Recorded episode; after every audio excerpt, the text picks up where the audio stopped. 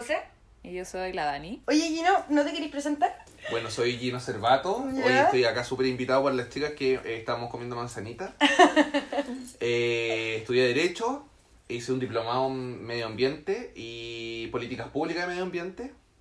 Y soy activista medioambiental de Extinction Rebellion. Y también de Yes We Will. Ah, y participo en Yes We Will. Sí, bueno, en hartas cosas más también. Ah, Totalmente. ujú. Y este fue nuestro invitado de hoy. Así que se vienen temas bastante interesantes acerca de la, el el- la protección de recursos. ¿Cómo fue? El. Traga. El recurso de protección. Traga, no te preocupes. ¿Cachai? Yo creo que el problema del cambio climático y el problema en general es, por- eh, es a consecuencia de la industrialización. Esa es la verdad. Eso es lo que yo creo. Totalmente. ¿Cachai? Porque existe una relación de oferta, demanda, de Y, necesidad en un sistema capitalista, claro. ¿quién pone la, la demanda? Claro, nosotros mismos, nosotros, ¿cachai? nosotros. Exactamente. Pero y, el, y las empresas que hacen tratan de satisfacer nuestras necesidades que son ilimitadas. Mm. ¿cachai? Pero el problema es que el modelo internacional, eh, de la eco- el modelo económico internacional, viene a ser un sistema demasiado abierto. Entonces, si tiene que destruir un bosque completo, lo va a destruir. Es el Y más para real. llegar a, a mercados internacionales, pues. Claro. así Oye, como- ¿puedes explicar de nuevo esa cosa de los recursos que estabas diciendo? De la protección eh, recursos. Ah, de que los la- Que una recursos. persona podía... ¿Sí? Ah, bueno, te cuento. Lo, bueno, lo que sucede es que cuando existe una vulneración de derecho, por ejemplo, vamos a hacerlo un- para, para que se entienda. A lo situación más práctica. eso. Sí. ¿Ya? Vivimos en una casa que está en un, en un cerro. Ya. ¿Ya? La casa es tuya. Ya. ¿Ya? O, bueno, o tú Tengo mi vives casa ahí. propia.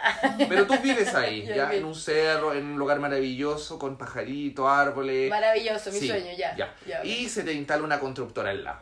Ya. ¿Ya? Ya. Y la constructora, bueno, efectivamente compra estos terrenos, ojo, compra los terrenos y empieza, pero los terrenos contiguos, no los tuyos, ¿ya? Y comienza lo que es todo un proceso de deforestación y efectivamente en ese cerro, que era tan lindo, donde tú vivías con los animales, en la casa de la pradera, Ya. habían, habían eh, árboles que eran Nativos. nativos, Ya. ya árboles muy antiguos, pe- pongamos el ejemplo que eran araucarias. Uh, ya. ¿ya? Entonces esta constructora quiere echar abajo todos los árboles y quiere hacer un condominio eh, o un hotel, un resort, algo precioso y muy caro por lo general. Que, Un claro, resort en el cerro, me y encanta. claro, entonces te dice a ti, te va a decir tranquila porque tú el avalúo de tu propiedad va a subir de precio porque va la plusvalía porque está al lado de la mía, entonces nos complementamos y capaz que quizás después yo te compre a ti. Porque yo no quiero vecinos, ¿sabes? Obviamente. Pero tú te das cuenta que te está generando un daño, un daño en tu calidad de vida Obvio. un daño en la biodiversidad, Por porque ejemplo- ese es eh, el, al destruir parte de, de lo que es un, es- ese espacio o esa área protegida, eh, también va a afectar eh, la biodiversidad de la tuya. O sea, pensemos que el, los ecosistemas son un todo. Ya no se ven como cosas distintas. Y también, por ejemplo, que se te ponga una constructora al lado, a ti como persona particular, o sea, el ruido de partida ya genera impacto en la flora, o sea, perdón, en la flora, en la La- fauna, la ¿cachai? fauna. Los pajaritos y todo eso, Claro. cambian su distribución por los ruidos. Pero bueno, ahí también podemos irnos a otro tipo de acciones que son acciones civiles, ya que soy querida de amparo, de restitución, denuncia de obra, rue- obra nueva, renuncia de obra Ya, pero- ruinosa. espérame, pero espérame. volvamos al Eso, recurso eso, de, de protección. Entonces, cuando ya se instala esta constructora y, empie- y llega con el tractor a botar los árboles. Entonces tú lo que puedes hacer hoy día, que estamos en el siglo XXI, vas al registro civil, pides tu clave única por si no la tienes, te piden un correo electrónico, es como cuando vas a sacar la, la cuenta RO, lo mismo, entonces tenés que cambiar la clave, después todo el cuento 48 horas, si no después tenés que volver a hacer todo el trámite nuevo. Con esta clave única tú entras a la página del Poder Judicial, que es PEJUD, y dice consulta, eh, no recuerdo bien el nombre, pero es una de las primeras opciones que dice, así como ingresar con clave. Tú Mm. ingresas con clave y te da, te, te da varias opciones, dependiendo del tipo de perfil. Ingresar con clave única, claramente. Pones tu root y tu clave. Y ahí te da una serie de opciones de qué, qué una persona puede hacer entre los tribunales eh, sin eh, la representación de un abogado, o sea, sin mandato judicial, ya otorgado a un O sea, espérate, cualquier persona natural podría hacerlo entonces, donde yo simplemente sí. clave única me están molestando o está o estoy viendo que están destruyendo fauna Claro. nativa o algo así. Claro, pero ojo, que tienen que cumplir ciertos requisitos. Mm, La destrucción tiene que generarte un agravio. ¿Ya? Un agravio es como una molestia. Una, ma- una molestia, una perturbación, un daño. Ya. ¿Ya? O sea, no puede ser que, por ejemplo, vayamos en- en la micro y veamos así distantemente que están rompiendo un bosque y nosotros estamos de paso. No, No sirve así el recurso. Porque, ojo, el recurso de protección no es un recurso popular. Podríamos decir que es semi-popular porque permite que la gente hoy día pueda, eh, sin necesidad de un abogado, no tenés que contratar a un abogado, no tenés que ir a una corporación de asistencia judicial, Claro, simplemente te metes a la página del Poder Judicial con tu clave única y eh, envías los antecedentes. Ahora, el recurso de protección tiene un plazo, ¿ya? Que es de 30 días corridos, ¿ya? Eh, o sea, un mes calendario, desde eh, la ejecución del hecho, ¿ya? O sea, desde el momento en el que estas personas comenzaron la tala o del momento en el que estas personas eh, se instalaron y dijeron que iban a destruir, tú ahí cuentas un plazo de 30 días para tú presentar el recurso. Ah, ya, perfecto. ¿Ya? Ya. Tienes un plazo de 30 días. Luego de que este recurso eh, tiene que cumplir una serie de requisitos, ya porque tú no es escribir una carta y mandarla al Poder Judicial. Esto, estos recursos no lo ve un tribunal así civil o un tribunal de policía local donde uno ve los partes. Estos recursos los ven las cortes de apelaciones. O sea, Ya. piensa que son magistrados, mucho más serios. Entonces tiene que tener una serie de formalidades. Bueno, pero ahí tú pones en Google modelo recurso protección. Ah, te listo, salen y te todas las sale. bases y todo Sí, eso, o sea, es muy fácil. Tiene, o sea, por ejemplo, demandante, demandado, o recurrente, perdón, recurrido, y va a salir eh, root, eh, domicilio, sí. profesión, oficio, estado civil, perfecto. ¿cachai? Ya. Eh, después, los hechos, el derecho y por tanto lo que se pide. Ya. Entonces, es bastante sencillo y después de eso el tribunal eh, va a emitir una resolución y va a establecer si le da lugar o no da lugar a lo expuesto por, por la parte que estableció el recurso de protección. Si da lugar a lo expuesto, ¿qué es lo que solicita? En primer lugar solicita, eh, se pidan mayores antecedentes a la contraparte. Mm, ya. ¿ok? Y ahí viene todo un proceso de que va a tomar conocimiento de la contraparte y después va a, en definitiva, fallar el... ¿Se hace un juicio en ese caso? Es que en el fondo no es como un juicio, porque este es una acción especial que está consagrada en la Constitución Política de la República, artículo 19, ¿ya? El artículo 19 empieza a establecer lo que son todos los procesos de la del recurso de protección, ¿ya? Que puede ser, por ejemplo, cuando se afecta la vida. Eso, eso te quería preguntar porque yo sé que el tema de las araucarias fue como bastante específico y yo creo que hoy en día está muy prohibido lo que vulnera la fauna nativa, pero por ejemplo... Hay un, hay un fallo, paréntesis, hay un fallo súper, hay un precedente de hecho, y es, es precedente cuando en el fondo el, el recurso de protección o lo que haya sido, o la resolución del tribunal en cualquier tipo de caso, eh, haya sido de tan impacto que haya generado como una conmoción en el mundo jurídico, por eso es un precedente, eh, respecto de lo que pasó con Quintero y Puchuncaví, hubo una fundación, eh, pero es una fundación como de protección popular del medio ambiente. Y establecieron un recurso de protección y ese eh, contra ENAP, si no me recuerdo, y ese recurso de protección lo ganaron. ¿Ya? En la Corte de Apelaciones. Creo que después el, el privado eh, apeló a la Suprema, a la Corte Suprema, que ya es la última instancia. ¿Ya? O sea, tú podías ganar en Corte Civil, ¿cachai? En Corte de la Corte Apelaciones. Suprema es como... Y si perdías en Suprema, perdiste, ¿cachai? Ya, ya, ya. Pero como que siempre si los privados pierden en apelación, o sea, si cuando peleáis con un poderoso siempre subí. Esa- lo tenéis que tener súper claro. Y subieron, y creo que eh, perdieron. Y ganaron, ganó la acción popular. De hecho, se hizo charla en la Universidad de Chile, en distintos lados, respecto a este precedente en el, en el derecho, porque efectivamente se constituía como un agravio por una sumatoria de las emisiones de CO2. Qué, qué muy impresión. O sea, por ese, ese caso de, de, de Quintero Puchuncaví fue un caso emblemático. Para el derecho no, más, no tan solo para el derecho ambiental, sino también para el respecto a los recursos de protección, porque hoy día en el fondo, claro, nosotros tenemos lo que es un recurso de protección que va a regular ciertos derechos, que están regulados en la Constitución. No es solamente el derecho a vivir en un medio ambiente libre de contaminación, por ejemplo. Ah, ¿ya? ya, es, vale. es en el más. fondo, claro, o sea, es un catálogo enorme a la educación, a la libertad de reunión, sin permiso previo. Eh, o sea, es una cantidad de derechos que son absolutamente que uno los puede utilizar a diario. Pero en el fondo, claro, te dice, ocúpalos, ¿ya? Tienes un plazo de 30 días, los presentas en la Corte de Apelación, ¿cachai? Pero en el fondo, el problema del recurso de protección y eh, respecto al medio ambiente es que no viene a decirte eh, o a fijar parámetros de cómo eh, se va a ejecutar este recurso o cómo se va a ejecutar después la sentencia. Porque al lugar, ya, sí, o sea, se cumple, ya, ustedes tienen razón, ustedes los recurrentes tienen razón, y esta empresa no tiene que hacer eso, listo, perfecto.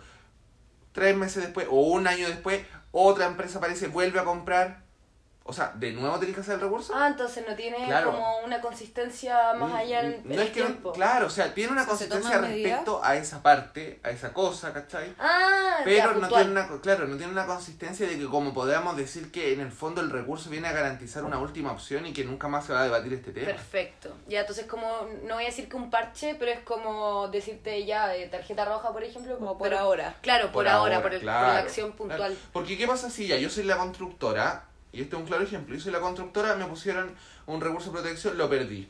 Lo perdí. ¿Qué hago yo? Dueño de la constructora, gasté mil millones de pesos comprando ese cerro y lo voy a dejar ahí botado para que el hippie que vive en la casita se, eh, ah, y perdí el terreno, entonces y tengo un proyecto, de, ya gasté en los arquitectos, todo eso. Voy, me constituyo una empresa nueva, listo, ¿cachai? Voy con una empresa nueva y vamos de nuevo haciendo lo mismo. O sea, ¿Lo voy a aburrir tarde o temprano? ¿En serio? O sea, te puedes ir solamente cuando crear una nueva empresa y venir con la nueva empresa. Ah, claro, porque no sería el, el caso puntual con la persona. Como. Lo que pasa es que eso- hablamos de, en, en, el, en el derecho procesal hablamos de algo que se llama cosa juzgada, ¿ya? Que tiene que ser tanto la identidad de parte, la identidad de la cosa a pedir, ¿ya? O- mira, para que, explicarlo bien, por ejemplo, Eh, gracias.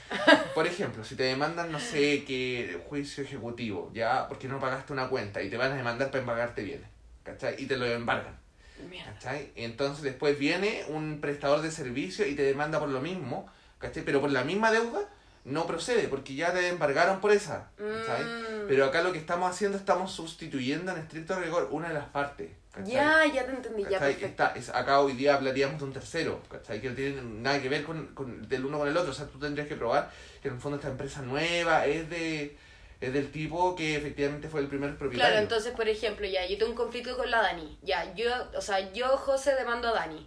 Y, por ejemplo, si la Dani, eh, en vez de como que se cambia el nombre y viene como de otra cara, ¿cachai? Pero en verdad es ella la que está manipulando a la otra, el juicio fue para mí y para la Dani.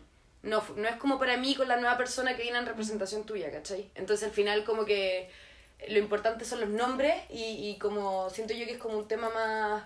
Son los nombres los que importan al final. Es que no tan solo los nombres, los nombres si el problema de fondo del recurso de protección es que no establece los parámetros Las ya de consistencia. claras o como, claro, una por sanción ejemplo, clara decir ya... del medio ambiente. Claro, este, re- este recurso de protección dice entonces que una vez ganado el que falla a favor de la persona que está alegando, da sanción de no, no sé, de protección o no sé, de área protegida.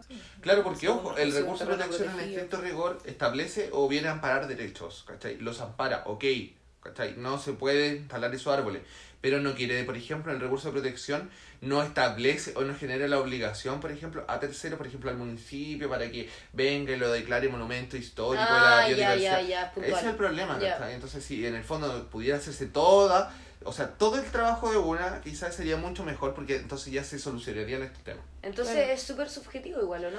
No es que sea subjetivo, es que es un poco, es un recurso que piensa que la constitución de 1980 eh, ya la recogía del 25 como figura el recurso de protección, ahora claro lo hizo mucho más popular, pero y lo permitió desplegar con mayor fuerza, pero te estamos hablando de que estamos hablando de una constitución de 1980 y estamos en el año 2019, iba a decir 2001, que Mm. va a Ese es el ser único, difícil. el único recurso que existe hoy para que una persona natural o popular pueda, o como recurso popular que hay. Eh, ¿Del medio ambiente, dices tú? Sí. No, porque también cuando nosotros nos vamos a la sede civil, como le había dicho, existen acciones posesorias. Lo mismo, vivo acá, ¿cachai? Vivimos en la casa de la pradera y llega el tipo, ¿cachai? Llega el tipo, ¿cachai? Y empieza, y tú no, ¿cachai? ¿Cómo es el recurso de protección? Pensamos que no te he dicho nada del recurso de protección. No se te ocurre googlearlo tampoco. Entonces tú decís, no, es que esta cuestión me tiene, me tiene perturbado. Yo quería, como ciudadano, y este es un tips tremendo para los ciudadanos que escuchan esto, yo voy a la municipio, ¿cachai? Yo voy al municipio y primero lo primero que pregunto es por la dirección de esa, de esa propiedad que está al lado de la mía. Digo, ese caballero tiene permiso de construcción, tiene permiso de edificación, tiene recepción final. Empiezo a preguntar respecto a los antecedentes porque, o sea, cuando una persona hace una ampliación en una casa, uno tiene que llevar un plano al municipio. ¿Ya? Y si ese plano no está regularizado, el municipio puede que hacer decretar, por medio de un decreto alcaldicio, puede solicitar la demolición de la obra nueva. Mm. ¿Ya? Entonces tú, adicionalmente, hay un charco en ese tema, char- y si no lo tienes, que vaya al inspector y le saquen un parte, ¿cachai? Que vaya al inspector y lo Y eso ya frena un poco la obra. lo va frenando, lo va cansando. Y en el fondo, ¿qué haría yo si yo vivo al lado y ya el tipo regularizó todo? Yo denuncio de obra ruidosa, ¿Cachai? Eh, ya, renuncia de obra ruidosa o renuncia de obra nueva, que en el fondo vienen a ser, no son permanentes, ¿cachai? Pero vienen a, claro, o sea, si el tipo está usando un tractor, en el fondo tiene que ser súper consciente que al lado vive gente. Mm. Y no puede llegar, es como, no sé, si tú haces un carrete todos como, los días. es como más como vulneración a los derechos humanos, como de las No, no, es- tal. no, no, lo que pasa es que cuando hablemos de medio ambiente o hablemos de, de este tipo de acciones, no lo tratemos mucho con los derechos humanos porque no existe esa relación en Chile todavía tan fuerte.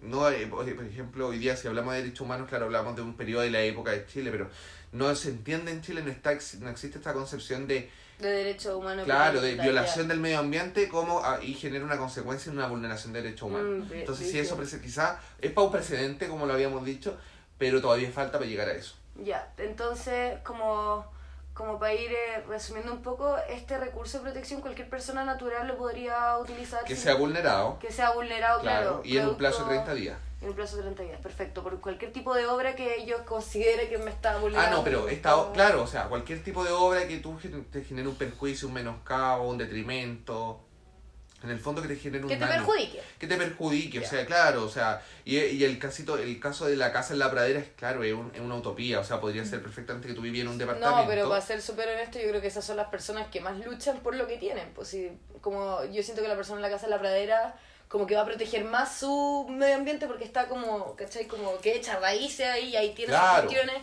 Y yo creo que va a ser mucho más eh, dura en el sentido si lo comparamos con una persona que vive en un departamento y que le vienen a instalar un departamento al lado, ¿cachai?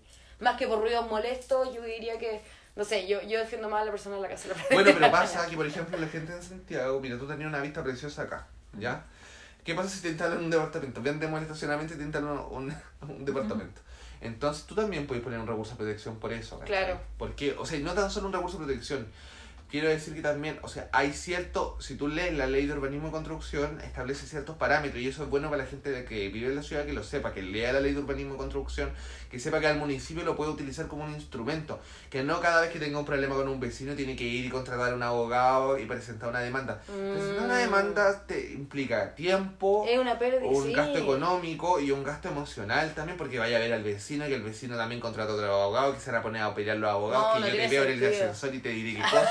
No, pero es verdad, entonces la gente al final no entiende muchas veces Claro. eso y, y como que quiere ir a pelear y vamos a pelear y yo no te voy a ganar y te No, voy a, sí, te voy a no. demandar millonariamente. Pero las cosas a veces se solucionan de otra forma, ¿ya? Mm. Entonces eso es lo bueno, o sea, ya, ok, el tipo está haciendo una construcción y me está poniendo... Y claro, el agua, ¿cachai? De su muro eh, pasa a mi propiedad, ¿cachai? Eh, no sé, un ejemplo. Lo mismo, voy al municipio, ese, ese es, el tipo hizo un techo en el patio y el techo no tiene la canaleta y está adosado a la, al muro medianero. Yo necesito que ese muro medianero quede suelto, porque no puede ir nada adosado al muro medianero, así que, que lo vote. Claro. ¿cachai? ¿Y qué pasa si el municipio, por ejemplo, te dice sí, y el caballero, porque esto pasa en los pueblos, y el caballero vive en un pueblo, ya no vive en la ciudad, viven en un pueblo, entonces todos se conocen en el pueblo. Entonces, como todos se conocen en el pueblo, van los inspectores y le dicen, pucha, caballero, ¿sabe qué? Su vecino nos está diciendo, que no deberían decir eso, pero su vecino nos Sí, está pues que diciendo acusan. que le saquemos un parte, pero nosotros lo conocemos porque usted como tiene el negocio acá, nosotros siempre venimos a comprar pan. ¿cachai? Nunca le compran pan, o sea, el pan se lo regalan porque son Ya. inspectores. Eh, y el caballero dice, ya, no, no, yo no le voy a decir nada a mi vecino. Más agua le echa al vecino, ¿cachai? Y el vecino, oye, ¿qué pasa? Y no llega nunca el parte, pues no llega nunca la demolición. Entonces el vecino, ¿qué hace? Va y puede ir a la Contraloría, también por correo electrónico hoy día, siglo XXI, o, o por la página web, y dice, la municipalidad ha incumplido con su labor, eh, eh, su labor, en el fondo es una labor legal. O sea, tú no le estás pidiendo un favor a la municipio que haga su pega. Claro. ¿Cachai? No es lo mismo a decirle al inspector, oye, anda a hacerlo al tiro, ¿cachai? A decirle por escrito, ¿sabes qué? Tú tienes que cumplir con esta labor. Y ni siquiera tienes que decirle, o sea, tú solicitas eso. Claro. Solicito visita inspectiva en dos puntos, listo. ¿cachai? De hecho, ahora yo lo quiero citar. Algún, hay un movimiento, hay un grupo, hay un grupo de gente en Salvemos Barnechea. Sí, sí, sí. Lo Yo ya no lo ubico, pero lo sigo, que igual encuentro que están medio ideologizados y cosas medio raras y que un- todo puede pasar. Ya. Pero creo que está bien, me gusta lo que pelean. ¿Por qué? Porque hay lugares como Suiza, que en Suiza la planificación urbana es fundamental, que en Chile no hay. Entonces, por ejemplo, en Suiza, para agrandar la ciudad hacia los extremos, o sea, hacia afuera, tienen que haber, tienen que haber como cabildos ciudadanos. ¿Cachai? No es como en Chile que ya, ve, ya, hay un cerro, votemos el cerro. El Puma no es que llegó a lo Barnechea, es que las casas Las llegaron al... construcciones llegaron al Puma, Sí, el. Puma vivía ahí, ¿cachai? Y como vivía en todo Santiago. Entonces, en el fondo, claro, eh, esta gente de los Arnechá, de Salvemos los Arnechá, está peleando y está dando una cruzada súper buena, me parece súper positiva, pero creo que tienen que agotar todas las instancias. Si a ellos les molesta que vayan a construir no sé qué cosa, pueden ir al mismo municipio que tanto critican y decirles ahí que vengo a denunciar obra, obra nueva, vengo a denunciar obra ruidosa. Quizás no han visto los antecedentes, quizás falta algún permiso de recepción final, un permiso de edificación. Mm, pero la idea es como siempre ir. Claro, y, detrás. además, sí, y adicionalmente a eso, el municipio tiene la presión de que si no cumple, esta gente van a ir a acusar al municipio, a la Contraloría, y pueden solicitar... Ah, y puede ir amenazar al propio municipio. Claro, o sea, no es amenazar, en el fondo en la Contraloría tiene que hacer observar y hacer que la ley se cumpla.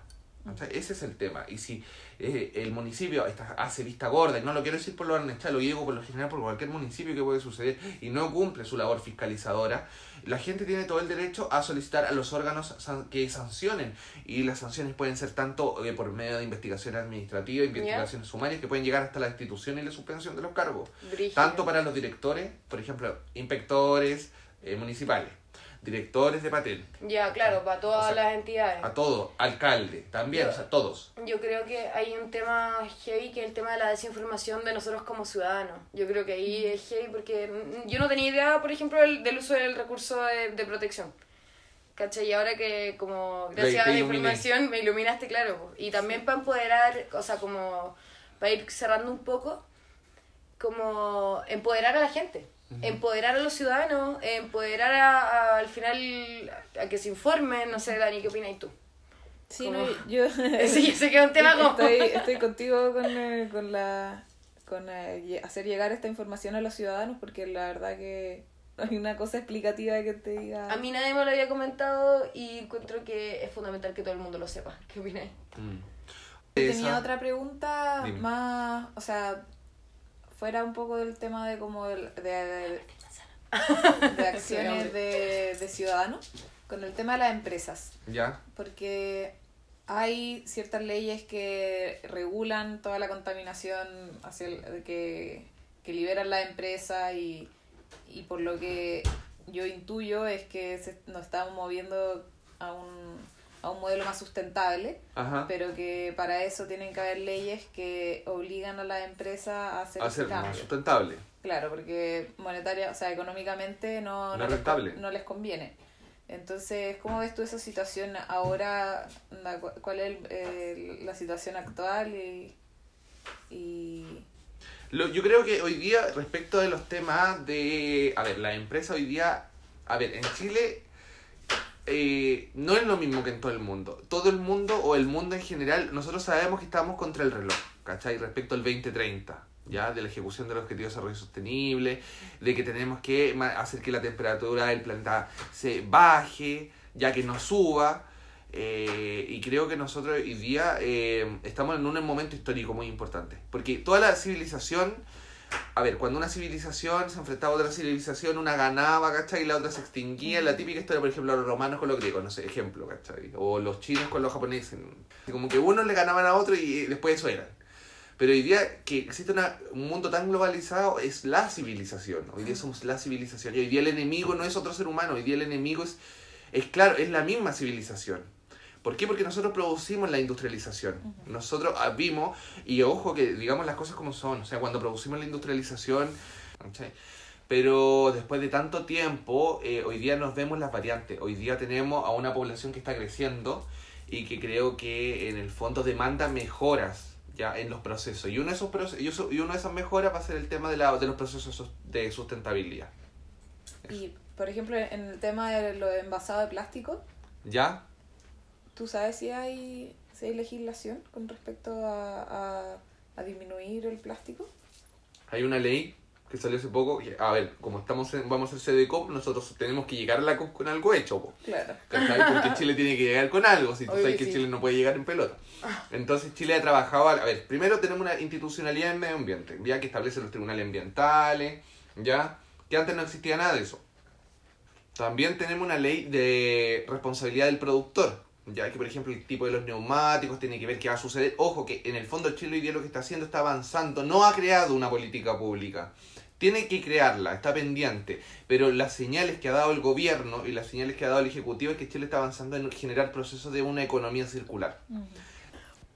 Muchas gracias Gino por tu tiempo, por contestarnos todas nuestras preguntas y por hacernos ciudadanos más informados. Bueno, adiós. Nos veremos en un próximo capítulo. adiós. Yes, we will. Somos la solución que el mundo necesita. Éxito.